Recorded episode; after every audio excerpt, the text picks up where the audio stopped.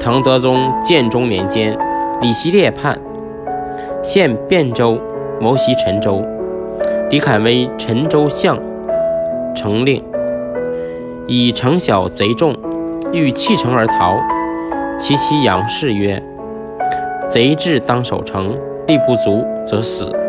君弃城而逃，谁守？”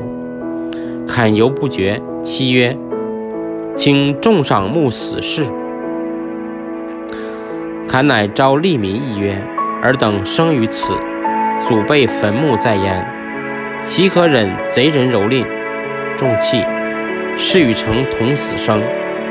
遂与贼战于城外。坎中流矢还家。妻则曰：“君不在阵，谁肯固守？死于外，犹于床也。速往督战。”坎即登城，士气大振。会贼将众使死，遂引兵而去。项城卒完。